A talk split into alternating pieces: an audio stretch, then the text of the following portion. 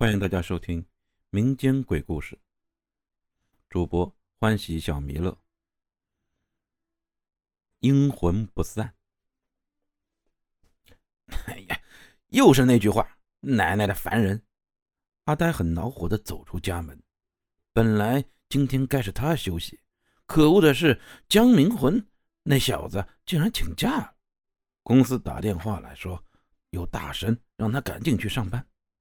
尽管十分的不愿意，但为了生计，阿呆也只能发发牢骚。现在全球经济大萧条，能有个工作就不错了。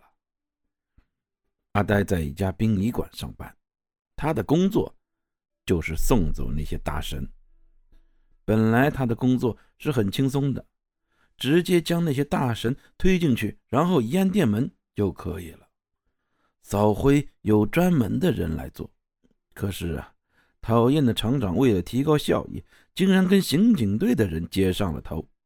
此后，一些无头案呢、奸杀案呢，这些尸体处理都交给了阿呆和他的工友们。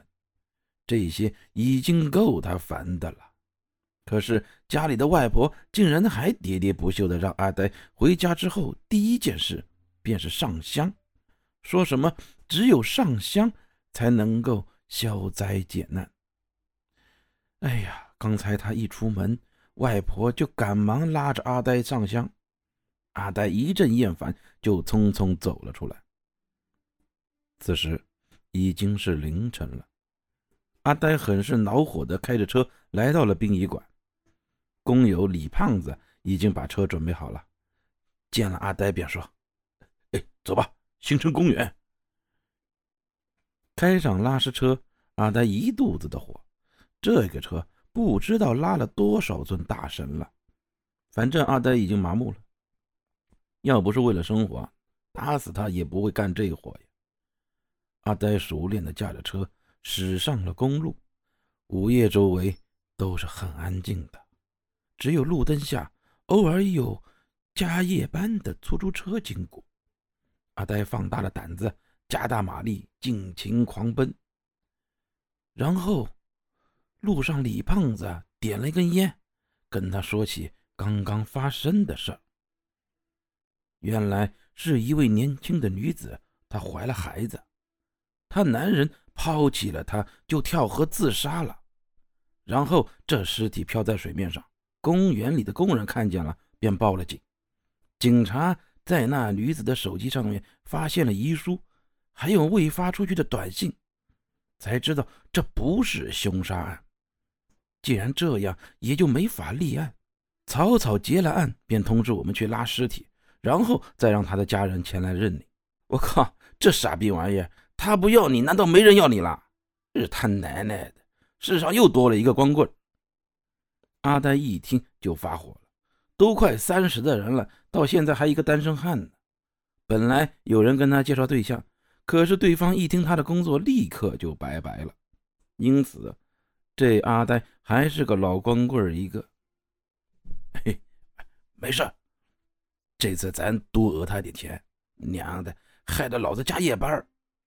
李胖子也不是善茬，虽然这是他的工作，但是谁他妈想在晚上拉尸体呀？大半夜的拉个尸体在街上走，多瘆人呢！滴滴，操！阿呆一拐弯，正好进到了一个小道上，黑乎乎的一片。透过灯光，他看到了一辆黑色的轿车停在路边，不由得大怒。这路本来就不怎么宽，哎！而阿呆也恼火的大吼起来：“谁他娘的乱停车，撞死你个逼样的！”滴滴滴滴，说完使劲的摁大喇叭。吵什么呀？啊！这时那车门开了。走下来一个光着膀子、穿着短裤的中年汉子，他一出来，怒气冲冲的，正要喝骂一顿，一看那五个大字，顿时蔫了：“为人民服务。”哼，呸了一声，晦气，然后钻到前面，发动车子走了。阿呆高兴，原来开个拉尸车也挺牛逼的嘛！哈 哈见那人走了之后，阿呆骂的：“哎，娘的，又一个娘们被毁了！”靠！嘿他们是玩车震啊？李胖子问他。哎，等会撞死他们！玩，怎么不给老子玩？日他个仙人板板！阿呆到现在还是个处男呢。到了公园之后，阿呆和李胖子把车停好，然后跟着这个出警的警察办了一下手续，就直接走到了那已经盖着白布的尸体旁。阿呆心痒痒的想看看这个女子的面貌，但是人多，哎，只好上车再说了。他就抬着那尸体啊往车上走去。车子终于开到了殡仪馆，阿呆和李胖子把尸体抬到了里面的床上。因为啊，要放在宾馆里，必须要把女子身上的白布啊给拿开。阿呆拿开白布之后，顿时一惊，眼前这女子大约二十岁左右，长得真的是比明星还漂亮。不过那皮肤啊，白的吓人。但是她的容颜还是把阿呆给震惊了，忍不住伸手去摸她的脸。嘿，你你干什么？正好李胖子开了宾馆的开关，走了过来，见阿呆的模样，便大吃一惊，赶忙喝道：“他娘的，这么好的女子竟然死了！哎，你他妈是个傻逼呀！”阿呆被李胖子一叫，顿时醒了过来，伸回手心里，实在是憋屈，忍不住接着骂：“那个男人当真是暴殄天物啊！这么好的姑娘竟然不要！”我操他八辈祖宗！行了行了行了，别发牢骚了。这是人都死了，赶紧的。对着这个大神你不怕呀？赶快弄完回屋了，好吧？李胖子倒是对这个女子不感冒，催促道：“哎，待冻好了之后呢，就出了这个冰棺室。李胖子就走回办公室睡大觉去了。而阿呆的满脑子……都是那个女子的画面，他妈晕晕乎乎的才回去。路上忽然听到了一阵哭泣声，吓得阿呆一激灵。此时阿呆开的是他新买的那个比亚迪小三，听到那哭声，应该是在自己的车里，不由得生出了一身冷汗。扭过头发现没什么人啊，而哭声也立刻停止了。阿呆拍了拍脸颊，定了定神儿。那哭声果然没有了，还以为是出现了幻觉。走了没多久，那哭声又响了，而且好像就在自己的身后。阿呆仔细的听了一下，那哭声好像是一个女子的声音，而且特别的悲痛，不由得脑袋一麻，不由得骂道：“我操！别他妈碰上不干净的东西了！”阿呆干的就是这行，平日里也常听同事说起一些诡异的事情。平时阿呆也不怎么理会，今天不由得恐惧起来。